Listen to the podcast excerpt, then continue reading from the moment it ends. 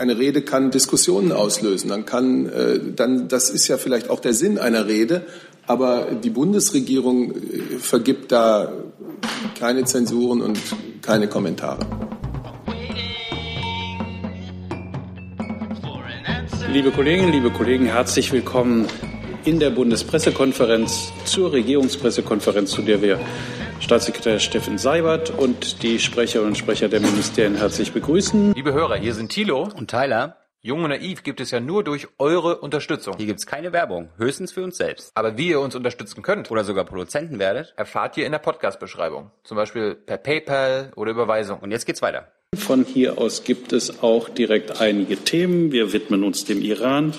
Wir schauen auch in die Ukraine und aus dem Saal habe ich die Themen Weihnachtsmarkt und Russland gehört. Wir beginnen mal mit dem Iran.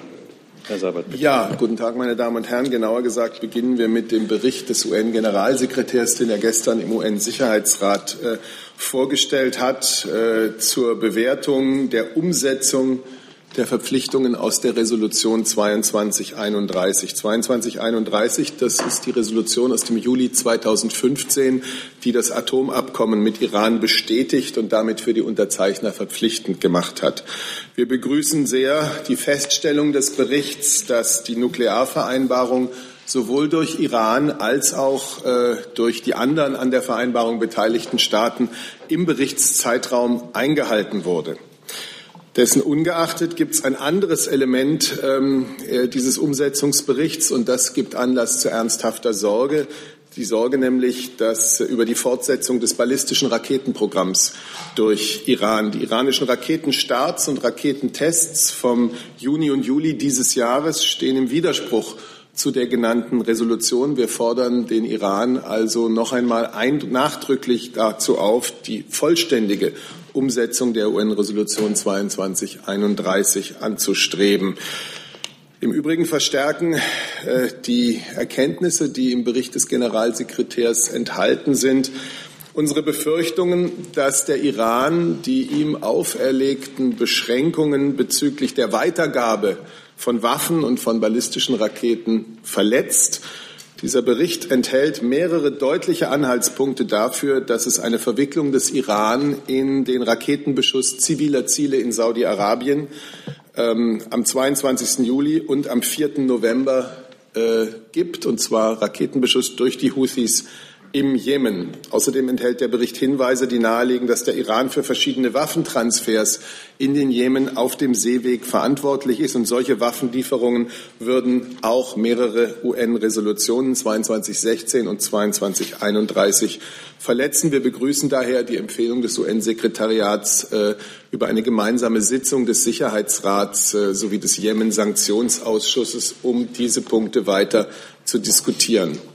Wir, wir, verurteilen darüber hinaus den erneuten Raketenbeschuss äh, vom gestrigen 19. Dezember aus Jemen auf die Hauptstadt Saudi-Arabiens, auf Riyadh, auf das Schärfste. Es kann keine Rechtfertigung für einen solchen Akt geben. Diese Raketenangriffe auf Saudi-Arabien müssen endlich ein Ende nehmen und wir appellieren erneut an alle Parteien des Konflikts in Jemen, die Spirale der Gewalt zu durchbrechen, die Kampfhandlungen unverzüglich einzustellen, politische Gespräche wieder zu beleben und die Blockade für humanitäre Hilfe, davon war hier schon oft die Rede, vollständig aufzuheben. Wir unterstützen weiterhin nachdrücklich die Bemühungen des Sondergesandten der Vereinten Nationen für Jemen und drücken noch einmal unsere feste Überzeugung aus, dass ein Ausweg aus dem Jemen-Konflikt nur auf diplomatischem Wege zu finden sein wird. Haben wir dazu Fragen? Das war selbsterklärend offenbar. Dann kommen wir zum Auswärtigen Amt zunächst zu einer Reiseankündigung. Vielen Dank, guten Morgen. Außenminister Gabriel ist letzte Nacht nach Afghanistan gereist. Er wird dort heute politische Gespräche mit dem Präsidenten Afghanistans Ashraf Ghani sowie dem Regierungschef Abdullah Abdullah führen. Dabei geht es auch um den Stand und die Perspektiven des Engagements Deutschlands in Afghanistan. Ein wesentlicher Punkt der Reise wird auch das Fortbestehen der Handlungsfähigkeit Deutschlands in Afghanistan sein. Wie Sie äh, alle wissen, ist unsere Botschaft ja seit dem Anschlag am 31. Mai nur eingeschränkt arbeitsfähig. Wir arbeiten mit Hochdruck daran, dies zu ändern. Dafür benötigen wir natürlich auch die Unterstützung Afghanistans. Außenminister Gabriel wird weiterhin die für das kommende Jahr geplanten Wahlen ansprechen sowie für weitere Reformbemühungen der afghanischen Regierung werben. Überdies wird er sich über die Chancen für einen innerafghanischen Friedensprozess informieren. Es wird auch ein Treffen mit der Zivilgesellschaft geben. Neben dem Besuch in Kabul ist ein Besuch in Masar-e-Sharif geplant, wo Außenminister Gabriel den deutschen Soldaten für ihren Einsatz danken wird und sich zum Stand des Wiederaufbaus unseres Generalkonsulars erkundigt. Dazu eine Nachfrage, Herr Preußel, bitte. Ähm, ja, Herr Breuel, ähm, ist denn, Sie haben eben angedeutet, um die äh, Handlungsfähigkeit wiederherzustellen, da sei auch die Unterstützung Afghanistans äh, nötig. Gibt es denn ähm, Gründe dafür, dass Sie das hier betonen müssen? Und können Sie schon absehen, wie der Zeitplan äh, jetzt sein wird, um die Handlungsfähigkeit dort wiederherzustellen? Nein, dazu habe ich keine besonderen Gründe. Das war einfach nur der Hinweis darauf, dass wir das natürlich nicht komplett in Eigenregie machen können, sondern vor Ort in schwierigen Umständen ähm, mit den lokalen Behörden, mit dem äh, Staat zusammenarbeiten müssen, um dies möglichst schnell zu gewährleisten. Und einen konkreten Zeitplan kann ich Ihnen leider noch nicht nennen. Herr Hessen. Ist dieser Besuch abgesprochen äh, worden zwischen den Häusern äh, Auswärtiges Amt und BMFG, weil es eine gewisse VG wahrscheinlich. BMVG, sorry. ja, ist ja eine gewisse äh, zeitliche Nähe der beiden Besuchen. Ich glaube, äh, das BMVG wird so leicht nicht zu überraschen sein, wenn man berücksichtigt, dass äh, ja auch Außenminister Gabriel mit einem Flugzeug der Luftwaffe reist und äh, auch ein Besuch bei einem Stützpunkt nicht unangekündigt erfolgen kann. Ja, natürlich, Besuch ist abgestimmt ähm, und Herr Gabriel wird neben dem Truppenbesuch, wie ich ja gerade schon erwähnte, auch Gespräche in der Hauptstadt Kabul führen. Dann kommen wir noch mal eine Nachfrage, Herr Prössel, bitte. Ähm, das ist ein bisschen weiter das Feld Afghanistan nochmal. Ähm, die Verteidigungsministerin war ja gerade dort und hat angekündigt, dass es einen umfassenden Bericht äh, geben soll. Äh, wie ist denn da die Position des Auswärtigen Amtes? Wussten Sie äh, von dieser Ankündigung und wie ist da jetzt das weitere Vorgehen? Ja, also ähm, grundsätzlich ist es natürlich so, dass wir das äh, Engagement in Afghanistan äh, einer kontinuierlichen Beobachtung und Bewertung äh, unterziehen. Äh, selbstverständlich sind wir natürlich auch der Meinung, ähm, wenn wir jetzt ähm, über neue Mandate äh, diskutieren, ähm, das äh, sehr sorgfältig tun müssen und das sehr gut auch begründen müssen, wenn wir dort Änderungen vornehmen wollen. Insofern unterstützen wir diesen Ansatz einer perspektivisch angelegten Bestandsaufnahme. Diese sollte vor allem natürlich auch den internationalen Rahmen berücksichtigen, in dem unser Engagement stattfindet. Und sie sollte gerade Perspektiven für die zukünftige Gestaltung unseres Engagements aufzeigen. Über die genaue Art und Struktur ähm, dieses Berichts stimmen wir uns mit den Ressorts ganz eng ab. Frau Siebert. Ja, ich habe auch noch mal eine Nachfrage. Die Verteidigungsministerin hat ja gestern gesagt, dass sie eine Aufstockung des Mandates anstrebt. Wie ist denn da die Position des Auswärtigen Amtes dazu? Ja, also wir haben ja gerade eben äh, das Mandat jetzt erstmal äh, verlängert für drei Monate und ähm, äh, natürlich ähm, beginnt äh, jetzt äh, oder hat schon begonnen die Debatte darüber, was passiert nach diesen drei Monaten. Äh, und das wird in bewährter Weise erfolgen einem Abstimmung und Planungsprozess natürlich im ganz engen Dialog mit dem Bundestag, der letztlich darüber zu entscheiden hat. Ähm, Nachfrage, hat Ihr Minister da schon eine Position dazu? Äh, ich, das gilt das, was ich gerade gesagt habe. Ähm, wir beginnen jetzt eine Debatte darüber. Frau von der Leyen hat ähm, schon ein, äh, Argumente vorgebracht und es gibt sicher auch, auch äh, weitere Argumente. Und äh, diese Debatte beginnen wir jetzt und führen wir jetzt. Und wie, wie schon gesagt, am Ende entscheiden wir der Bundestag. Herr Wonka. Herr Seibert hat die äh, Bundesverteidigungsministerin ihren Wunsch nach einer Truppenaufstockung in Afghanistan ohne Rücksprache mit dem Kanzleramt gemacht oder hat sich ins Einvernehmen mit dem Kanzleramt gesetzt? Hat sie sozusagen auch die Position der Bundeskanzlerin damit äh, der geschäftsführend amtierenden Bundeskanzlerin zum Ausdruck gebracht? Und an Herrn Breul die Frage, ist die Handlungsfähigkeit der deutschen Diplomaten in Afghanistan insofern wiederhergestellt, als man eine umfassende Sicherheitseinschätzung der Lage äh, in Afghanistan mit eigenen Erkenntnissen äh, angehen kann mit Blick auf äh, Flüchtlingsrückführungen. Frau von der Leyen ist die Verteidigungsministerin dieser Bundesregierung, die geschäftsführende Verteidigungsministerin dieser geschäftsführenden Bundesregierung. Und in dieser Ressortverantwortlichkeit hat sie diesen Besuch in Afghanistan abgestattet, hat mit denjenigen gesprochen, die die Realität dort vielleicht am allerbesten kennen, weil sie sie täglich erfahren und hat äh, ihre Haltung dazu gesagt. Es lohnt sich übrigens nach, meinem, äh, nach meiner Überzeugung genau nachzulesen, was die Ministerin gesagt hat zum Umgang mit dem Mandat, das wir gerade äh, gemeinschaftlich ver, äh, verlängert haben ähm, und das der Bundestag auch verlängert hat. Wir haben es ihm vorgeschlagen, das zu tun, äh, hat Herr Breuel gerade alles gesagt. Wir werden da in der Bundesregierung ganz einvernehmlich vorgehen. Entschuldigung, die Frage war, ob sich die Verteidigungsministerin, bevor sie das in Afghanistan erklärt hat, was ich gelesen habe, sich da ins Einvernehmen mit dem Kanzleramt gesetzt hat oder ob sie das nicht mit Rückendeckung der Kanzlerin gemacht. Die Verteidigungsministerin hat selbstverständlich, weil sie die Verteidigungsministerin ist, die Rückendeckung der, der äh, Bundeskanzlerin, so wie es für die anderen Minister auch gilt. Und äh, mehr ist dazu nicht zu sagen. Über internen Austausch äh, unter den Ministern und innerhalb der Bundesregierung berichte ich ja hier grundsätzlich nicht. Vielleicht darf ich noch kurz ergänzen. Ähm, Herr Wonka, wie Sie wissen, wir sind seit 16 Jahren in Afghanistan und das äh, Mandat und der Auftrag hat sich mehrfach geändert in diesem Zeitraum. Im äh, Fokus stehen aktuell die Sicherungskräfte vor Ort und äh, Ministerin von der Leyen hat eben dort den Fokus drauf gelegt, weil sie auch vor Ort von der Truppe, von den in Verantwortung stehenden ähm, Generalen dort dieses gehört hat, dass wir unseren Auftrag Train Advice Assist, den Resolute Support dort durchführt, besser ähm, erfüllen könnten, wenn wir mehr Sicherungskräfte hätten. Alles Weitere hat äh, Frau Ministerin darauf verwiesen, dass wir die Diskussion breit dann in den dafür entsprechenden Gremien durchführen werden. Und die Entscheidung obliegt, wie auch Herr Beul schon gesagt hat, natürlich dem Deutschen Bundestag. Und diese Sicherungskräfte, das muss man vielleicht für den einen oder anderen noch dazu sagen, werden von anderen internationalen Kontingenten gestellt. Die, ähm, die ähm, äh, multinationalen Berater. Es kommt von verschiedenen Nationen und natürlich das Gleiche trifft auch die Sicherungskräfte dazu. Das, wir haben eine besondere Rolle im Norden als Rahmennation im Nordbereich Afghanistans, aber das ist ein multinationaler Einsatz mit 18 weiteren Nationen. Zur Sicherung? Zur äh, Handlungsfähigkeit der Botschaft, ähm, war, glaube ich, Ihre Frage, Herr Ronka, ob ich das richtig verstanden habe, ähm, kann ich nur sagen, sie ist weiter nur sehr stark eingeschränkt ähm, äh, handlungsfähig. Wir arbeiten weiter am Ausbau des Kernteams vor Ort. Hierzu wurden Fortschritte erzielt, aber das ist natürlich ein Prozess. Äh, unser Fokus liegt äh, auf der Wiederherstellung der Arbeitsfähigkeit der Botschaft. Ähm, Ihre zweite Frage zielte nämlich an auf die äh, ab auf ein Datum für äh, einen aktualisierten äh, Asyl- und Lagebericht.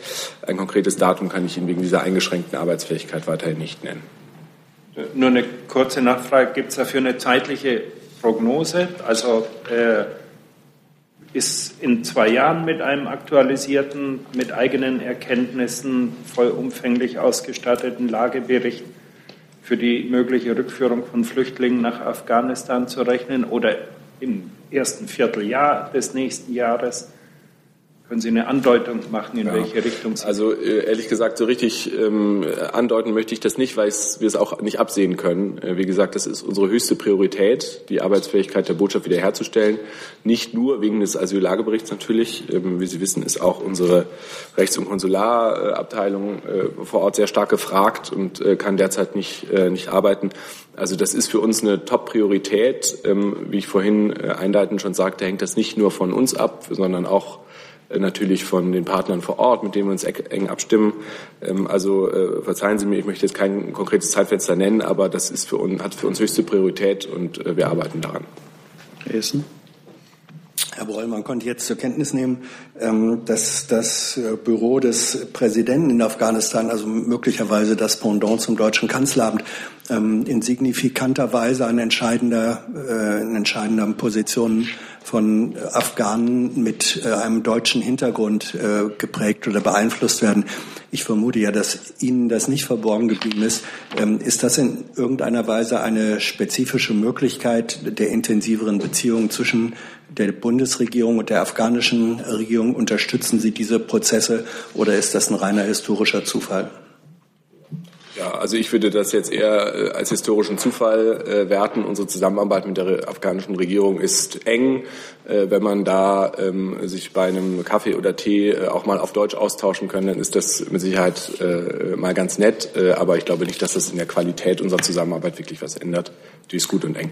Das heißt, es gibt äh, keine spezifische äh, Kooperation zwischen Auswärtigen Amt und den, ich nenne es jetzt mal Deutsch-Afghanen, von denen ja einige 20 Jahre in Deutschland äh, gelebt haben, sozialisiert worden sind und so weiter. Nein, also ich, ich glaube, das ähm, würde sich die Regierung auch verbitten, dass wir uns unsere Gesprächspartner da aussuchen, sondern das passiert auf den geeigneten Ebenen und Kanälen, wie sich das gehört zwischen zwei Regierungen. So, dann möchte ich an dieser Stelle noch ein kleines Versäumnis nachholen und unsere Gäste begrüßen. Das sind zehn neue Mitarbeiter des Bundespresseamtes, die jetzt schon mal gelernt haben, was aus einer einfachen Reiseankündigung alles an Gesprächsstoff erwachsen kann. Herzlich willkommen, eine spannende Zeit bei uns. Herr Breul, Sie behalten das Wort. Ja, vielen Dank. Ich habe noch eine äh, kurzes Statement, was ich gerne äh, abgeben möchte. Äh, wir sind besorgt über den Abzug der russischen Offiziere aus dem Joint Center for Control and Coordination und rufen beide Seiten auf, eine Lösung zu finden, um die Arbeitsfähigkeit dieses Gremiums sicherzustellen. Der Rückzug aus der bilateralen Militärbeobachtungskommission ist bedauerlich, weil er erhebliche Folgen für die Zivilbevölkerung in den Konfliktgebieten der Ostukraine haben könnte.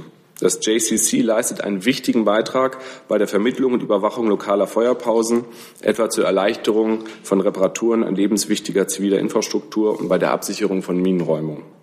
Das Zentrum trägt auch dazu bei, die Sicherheit und Bewegungsfreiheit der OSZE-Beobachtermission zu gewährleisten. Die erneute Zunahme der Kämpfe in der Ostukraine erfüllt uns mit großer Sorge. Wir fordern die Seiten auf, alles in ihrer Macht Stehende zu tun, um den Waffenstillstand wieder zu festigen und menschliches Leid zu lindern. Dazu Fragen? Herr Jokwa? Dazu, Herr Breul, äh, gibt es irgendwelche Bewegungen in der UNO äh, zum, zu der Frage der Blauhelm-Mission in der Ostukraine?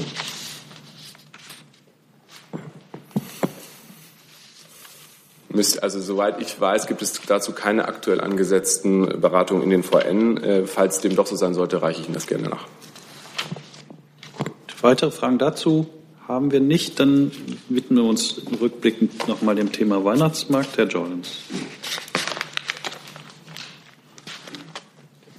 Danke. Ähm, Herr Seibert, die Bundeskanzlerin hat gestern ein paar Worte zum Gespräch mit den Opfern und Hinterbliebenen des Anschlags gesagt. Äh, darin hat sie von Schwächen des Staates gesprochen und von Dingen, die nicht gut gelaufen sind. Ähm, explizite Entschuldigung hat man meines Wissens nach aber nur vom Justizminister und vom Bürgermeister Berlins gehört. Warum nicht von der Bundeskanzlerin oder vom Innenminister, die ja durchaus auch äh, mit dem Thema befasst waren?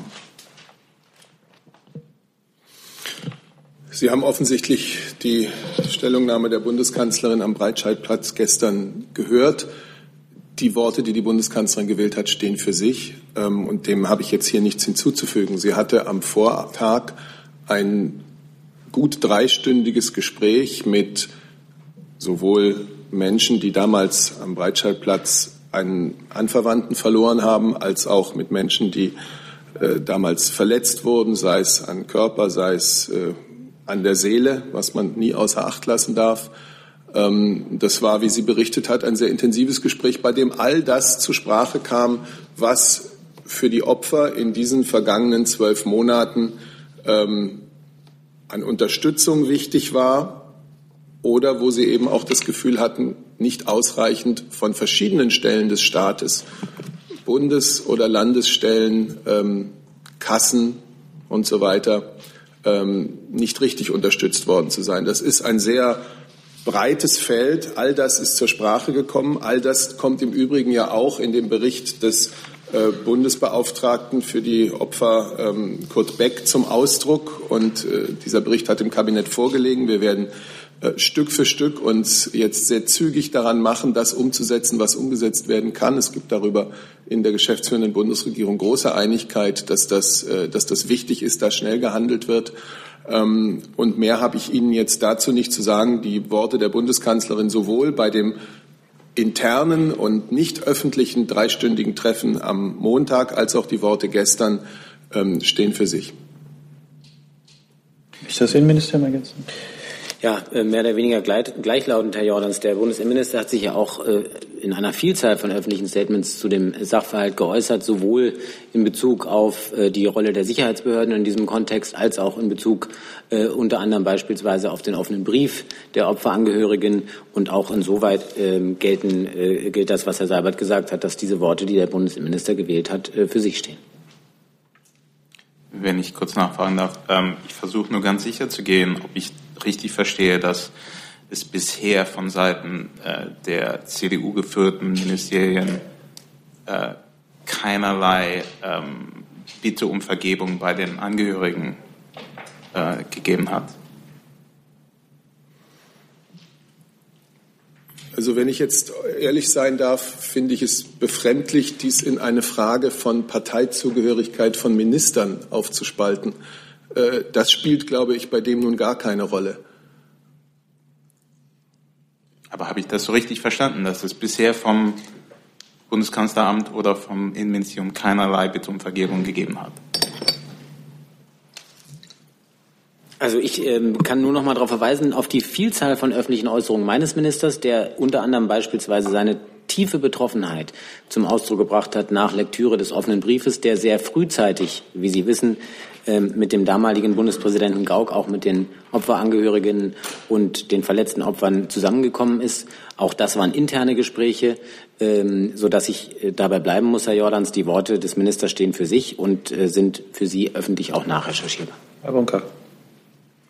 Herr Seibert, die Bundeskanzlerin war ja erkennbar beeindruckt nach dem Gespräch mit den Angehörigen und hat äh, ich habe es nicht mehr wörtlich, aber jedenfalls von einem offenen, so war der Eindruck, von einem offenen, ehrlichen und schonungslosen Meinungsaustausch äh, gesprochen. Ähm, hat sich in dem Zusammenhang in interner Runde entschuldigt bei den Angehörigen für Versäumnisse des Staates oder für eigenes Handeln? Das Treffen der Bundeskanzlerin mit den Betroffenen und den Angehörigen der Opfer war nicht öffentlich und wird auch durch mich jetzt hier nicht öffentlich gemacht werden. Es war eine Situation, äh, an der die Menschen an verschiedenen Tischen saß. Sie ist von einem zum anderen Tisch gegangen, hat äh, zum Teil sehr viel Zeit an einzelnen Tischen verbracht. Äh, das sind Gespräche, die ich nicht öffentlich machen werde, bei denen ich auch nicht dabei war im Einzelnen, denn ich hatte an einem anderen Tisch meine Gespräche zu führen. Dann kommen wir zu einem neuen Thema. Herr Jörg versetzt das. Ja, ich möchte noch mal das Thema aufgreifen, das ich bereits am Freitag hier angeschnitten habe. Da war aber die Bundesregierung etwas ahnungslos. Es geht äh, um folgende äh, Sachverhalt und ich probiere es nochmal. Also die russische Staatsanwaltschaft will wohl gegen die Friedrich-Ebert-Stiftung in Moskau vorgehen. Im Raum steht die Erklärung der Stiftung zur unerwünschten Organisation. In der, Im russischen Parlament gibt es schon Stimmen die fordern, diese Organisation, also die Eberstiftung dort zu verbieten. Anlass oder genauer gesagt Vorwand ist der Auftritt eines russischen Schülers im Bundestag. Ähm, mich würde interessieren, wie die Bundesregierung diese Geschichte und das Vorgehen gegen die Eberstiftung in Moskau äh, bewertet. Ja, vielen Dank. Zunächst möchte ich äh, zurückweisen, dass wir ahnungslos sind. Wir bemühen uns zumindest, es nicht zu sein. Ähm, dann möchte ich gerne hinzufügen, dass der Jugendaustausch mit Russland und die Beschäftigung mit der gemeinsamen Geschichte für uns ähm, ein wichtiger Bestandteil unserer bilateralen Beziehung ist und wir diesen sehr begrüßen. Geschichte lässt sich nicht begraben oder beenden. Und der Volksbund Deutsche Kriegsgräberfürsorge leistet hier eine sehr wichtige Aufgabe. Ähm, zur Rolle der Friedrich-Ebert-Stiftung ähm, möchte ich betonen, dass die Stiftung äh, eindeutig erklärt hat, dass sie an diesem Projekt äh, sich an diesem Projekt nicht beteiligt und auch nicht beteiligt war. Ganz generell möchte ich sagen, dass wir die teilweise maßlosen Vorwürfe gegenüber der Stiftung, die verschärfte Rhetorik in diesem Fall mit Sorge sehen. Wir werden das weiter sehr genau beobachten. Haben aber auch gesehen, dass der Kreml in dieser Sache zur Zurückhaltung und Mäßigung aufgerufen hat. Diese Haltung ist aus unserer Sicht vernünftig und sie ist zu begrüßen. Zusatz. Äh wenn Sie erlauben, zwei Zusätze. Äh, betrachtet denn die Bundesregierung das Vorgehen gegen die Eber-Stiftung als Teil der russischen Kampagne gegen ausländische Organisationen, wie zum Beispiel die US-Stiftungen generell? Und die zweite Nachfrage zum Inhalt der Rede. Ich hoffe, ähm, die Bundesregierung hat sich inzwischen schlau gemacht, was der Junge aus Nowy Urengoy im Bundestag überhaupt gesagt hat. Und mich würde interessieren, wie äh, der Inhalt dieses Auftrittes bewertet wird. Ja, also wir hatten am Freitag, glaube ich, schon darauf hingewiesen, das war ja eine Veranstaltung des, äh, des Bundestages. Darum möchte ich äh, hier jetzt auch nicht die Rede des Schülers im Einzelnen äh, bewerten. Form und Ausmaß der Empörung in Russland haben uns doch überrascht. Ähm, für uns ist klar, die Position der Bundesregierung zum Zweiten Weltkrieg und zu unserer Erinnerungskultur ist vollkommen eindeutig. Der ideologisch und rassistisch motivierte Angriffs- und Vernichtungskrieg ging von Deutschland aus.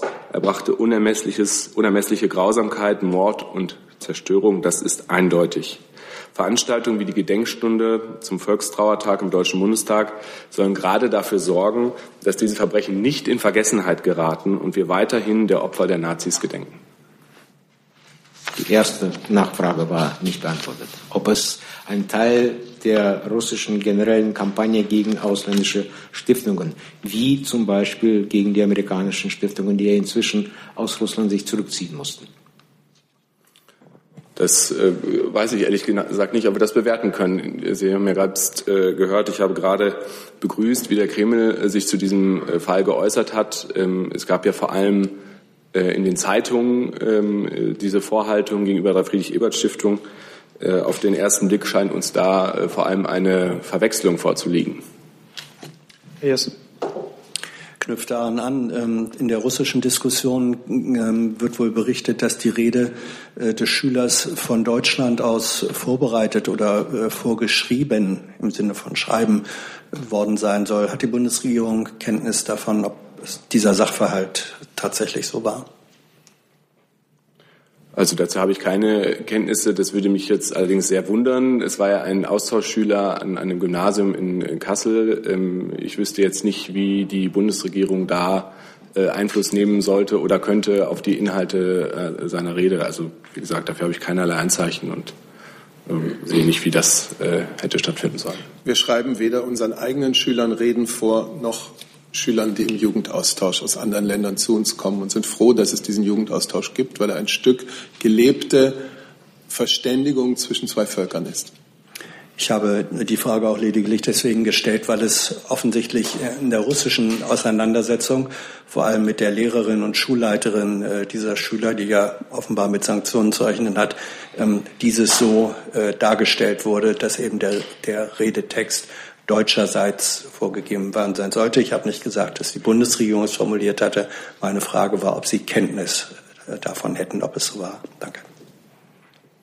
Dazu keine Ergänzung. Herr Wonka aber noch eine Nachfrage.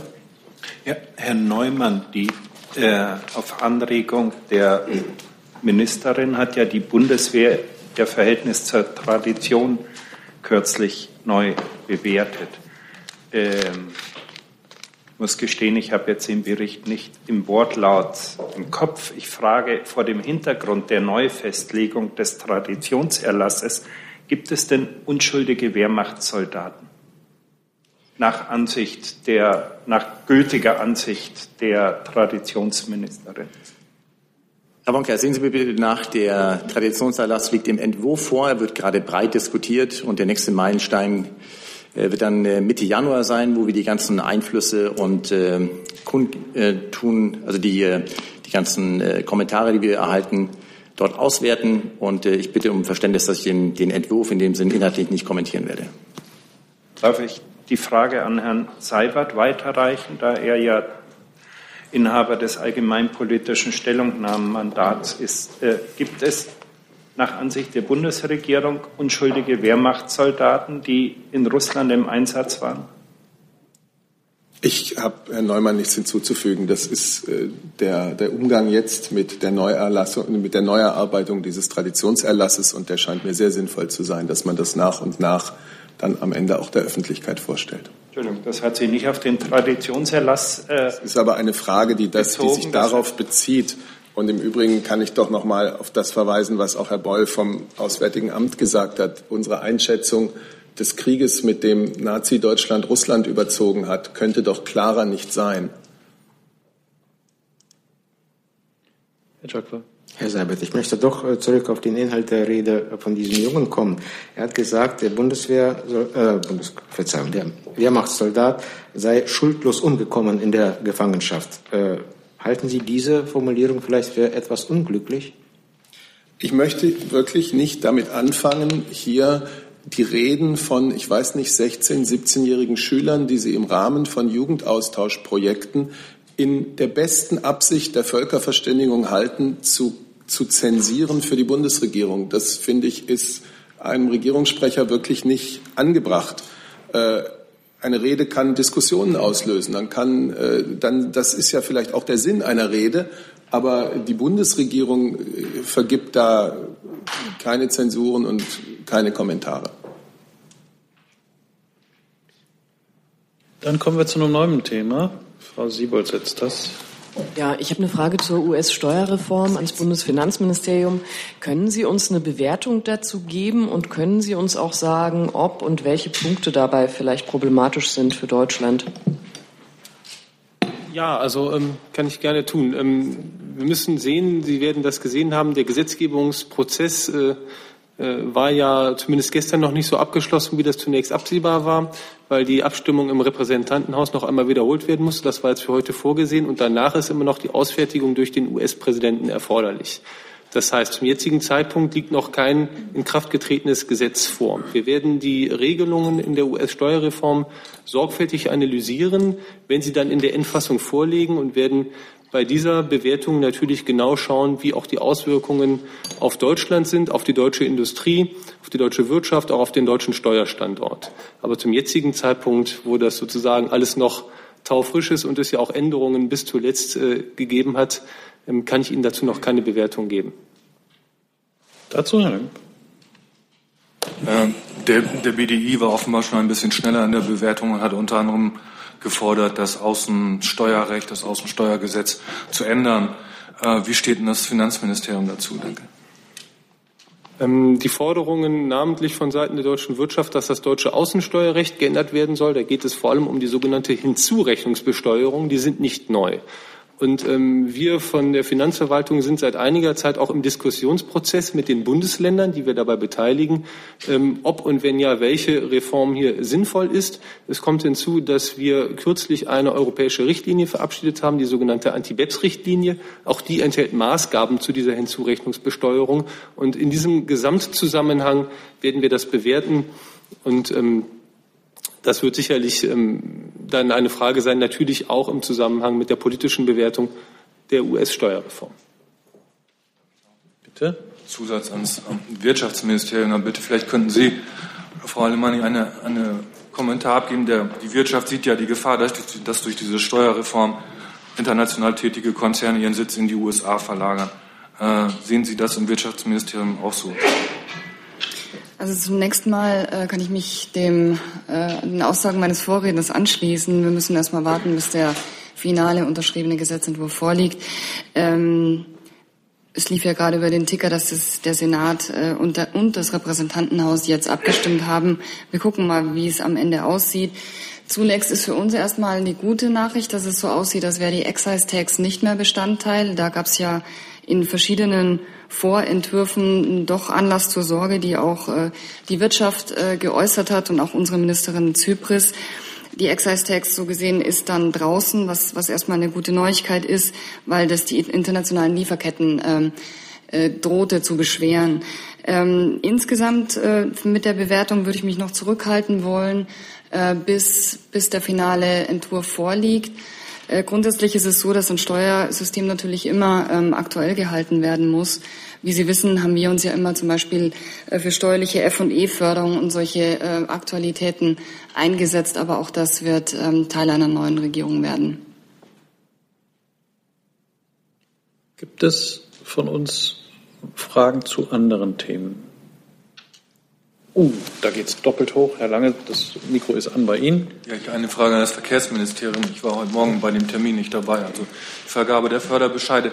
Äh, die Frage ist, äh, warum sind nur 60 Förderbescheide erteilt worden, beziehungsweise wird es eine Nachfrist geben für die Kommunen, die es vielleicht nicht geschafft haben, äh, äh sich anzumelden? Also die Antwort ist ganz einfach. Es gibt natürlich jetzt 60 Masterpläne ähm, beziehungsweise 60 Förderbescheide für eben Kommunen, die Masterpläne erstellen können, um ihre Luftreinhaltungsmaßnahmen einmal zusammenzufassen, eben detailliert auszuführen. Es sind in der Tat 90 äh, Kommunen, die äh, eben durch ähm, äh, die Luftqualität eben, also die belastete Luftqualität eben haben. Und ähm, wie gesagt, also die Antwort ist im Prinzip ganz einfach. Es haben sich 60 Kommunen gemeldet, die eine Förderung haben möchten, also das heißt Gelder, um die Masterpläne zu erstellen. Das gibt natürlich ein Gap. Da sind, äh, in diesem Gap sind dann eben äh, Kommunen dabei, die beispielsweise schon einen Luftreinhaltungsplan haben oder aber Kommunen, äh, die sich auch dazu nochmal Gedanken machen möchten. Dazu hat sich auch der Minister nochmal geäußert in seinem Pressestatement. Das haben wir online gestellt und genau auf diese Frage geht er dort auch nochmal ein. Das können Sie sich dann nochmal detailliert ansehen, was der Minister dort dazu gesagt hat. Haben Sie, haben Sie das im Kopf? Dann spare ich mir ein bisschen Arbeit. Ja, das, äh, also ich habe es in eigenen Worten gerade wiedergegeben. Also es ist so, die 60 Kommunen haben sich gemeldet.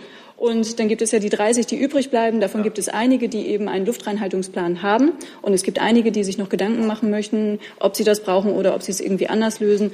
Das hat der Minister in eigenen Worten dann noch mal ein bisschen länger im Pressestatement gesagt. Das können Sie sich noch mal ansehen. Gute Empfehlung. Frau Siebold, bitte. Ja, eine Frage an Herrn Neumann. Äh, die Bundeswehr klagt mit um die 40 Unternehmen gegen Lastwagenkartell. Können Sie uns dazu ein bisschen mehr sagen? Also inwiefern Sie betroffen sind, um welchen Betrag es vielleicht geht, was Sie mit der Klage erreichen wollen? Ja, Frau Siebold, die ähm, EU-Kommission hat festgestellt, dass verschiedene Lkw-Hersteller in den Jahren 1997 bis 2011 verbotene Kartellabsprachen getroffen haben. Die Bundeswehr sowie zwei unserer Gesellschaften haben in diesem Zeitraum von diesen Firmen Lkw erworben und sind damit auch Geschädigte. Die Deutsche Bahn hat nun ebenfalls als Geschädigte Klage erhoben und wird dabei auch unsere Schadensersatzansprüche geltend machen. Wie viele Lastwagen oder wie viel Geld ist das? Ähm, betroffen sind bis zu 10.000 Fahrzeuge. Von Ihnen allein? Ja, von der Bundeswehr allein und der Höhe der Ansprüche wird derzeit von der Deutschen Bahn ermittelt. Wir haben noch ein weiteres Thema und zwar von Herrn Jessen. Ja, Frage ans äh, BMUB geht um die Berichte, dass der äh, zweite Sarkophag um Tschernobyl, der ja wesentlich auch mit äh, deutscher, auch finanzieller Beteiligung errichtet wird, sich in der Fertigstellung verzögert. Grund soll wohl sein, dass die Strahlung des alten, des ursprünglichen ersten Sarkophags doch höher ist als vermutet. Was bedeutet das? Ähm, hat man da falsch geplant? Müssen wir uns wegen der anhaltenden Strahlenbelastung Sorgen machen? Ja, das ist richtig, dass es dort bei bestimmten ähm, Prozessen zur Installation dieses Shelters ähm, Probleme gibt. Einfach deswegen, weil die Belastung, die Strahlenbelastung in bestimmten Bereichen ähm, des, ähm, ähm der, der, Kraftwerksreste, die dort sind, ähm, sehr hoch ist. Das ist ja ein sehr einzigartiges Projekt, das wir dort vornehmen. Äh, und ähm, das ist eigentlich, hm, wenn man eben die Halbwertszeit sich von bestimmten radioaktiven Stoffen anschaut, auch nichts Ungewöhnliches, dass die Belastung eben in bestimmten Bereichen sehr hoch sein kann und auch länger, länger sehr hoch ist.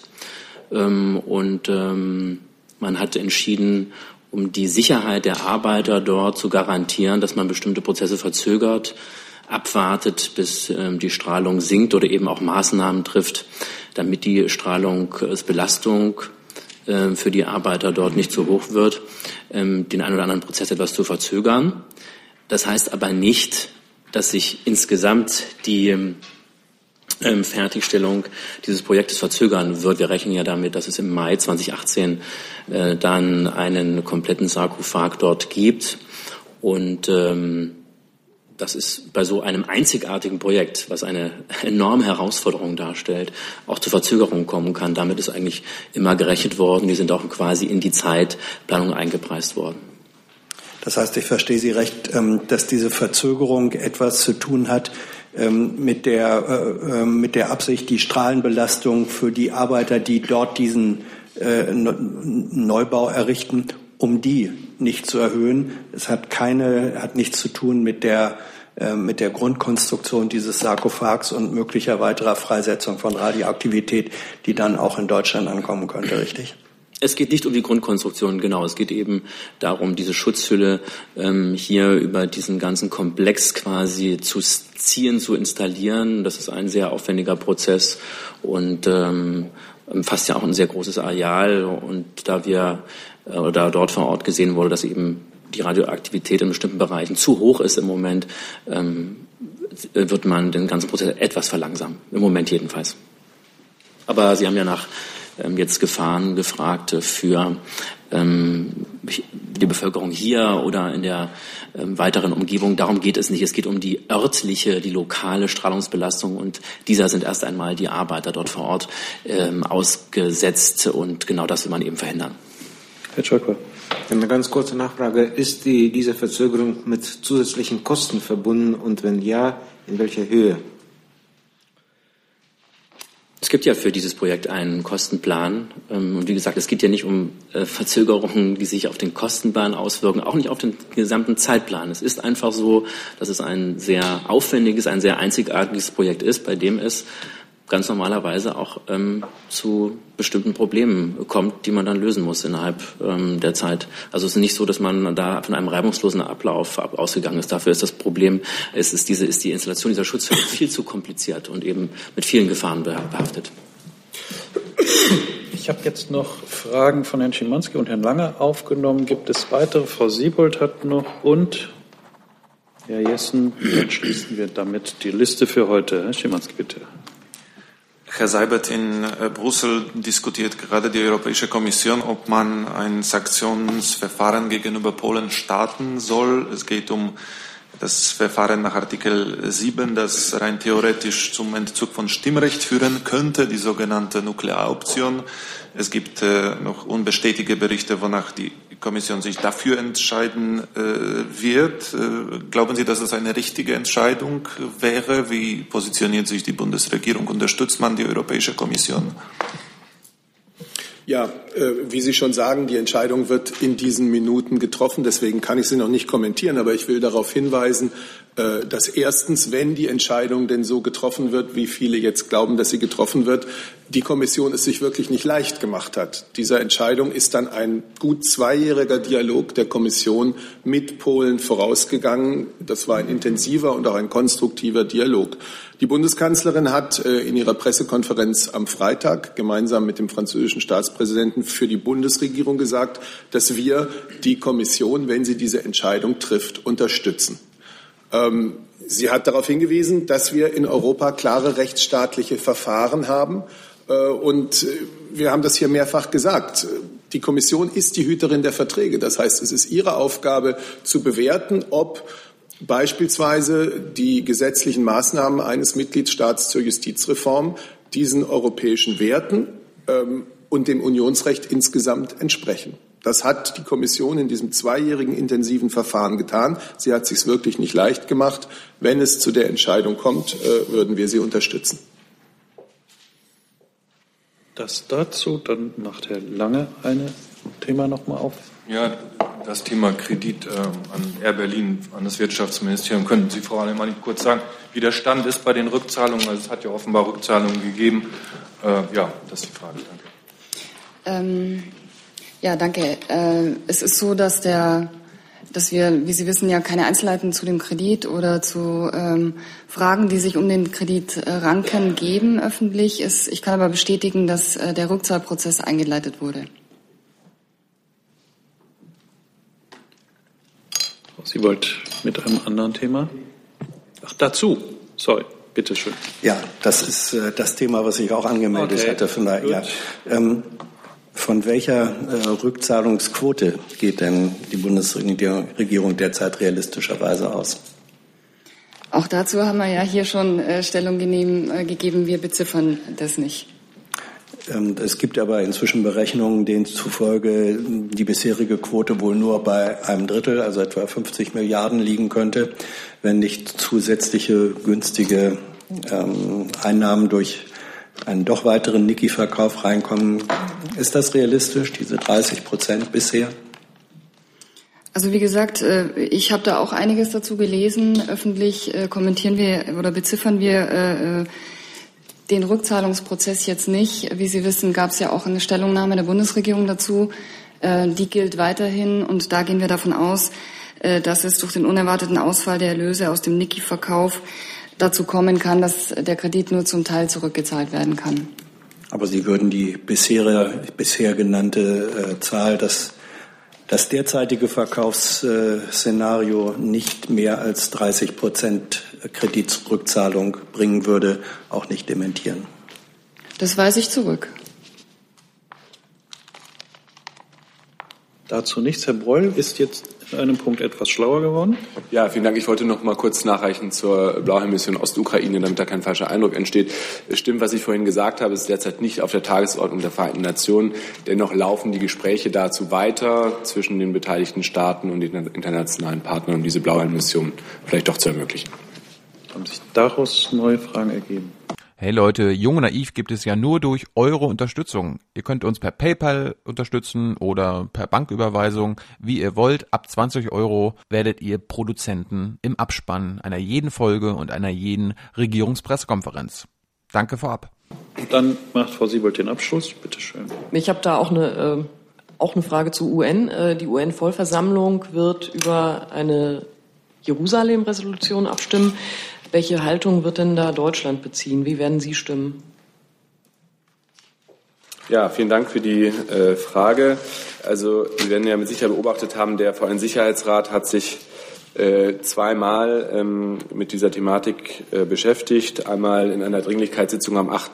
Dezember. Da hat Deutschland gemeinsam mit den EU-Staaten im Sicherheitsrat, Frankreich, Großbritannien, Italien und Schweden ein Statement abgegeben und unsere Position gegen, bezüglich Jerusalem und der Zwei-Staaten-Lösung nochmal bekräftigt. Ähm, in der Tat ist es jetzt so, dass nach der zweiten Befassung des Sicherheitsrats am 18.12. Ähm, und dem dort stattgefundenen US-Veto äh, sich jetzt der, äh, die VN-Generalversammlung in einer Sondernotstandssitzung am 21. Dezember diesem Thema widmen möchte. Die arabische Gruppe hat einen Resolutionstext vorgelegt. Äh, zur Annahme in der Generalversammlung wäre eine Zweidrittelmehrheit erforderlich.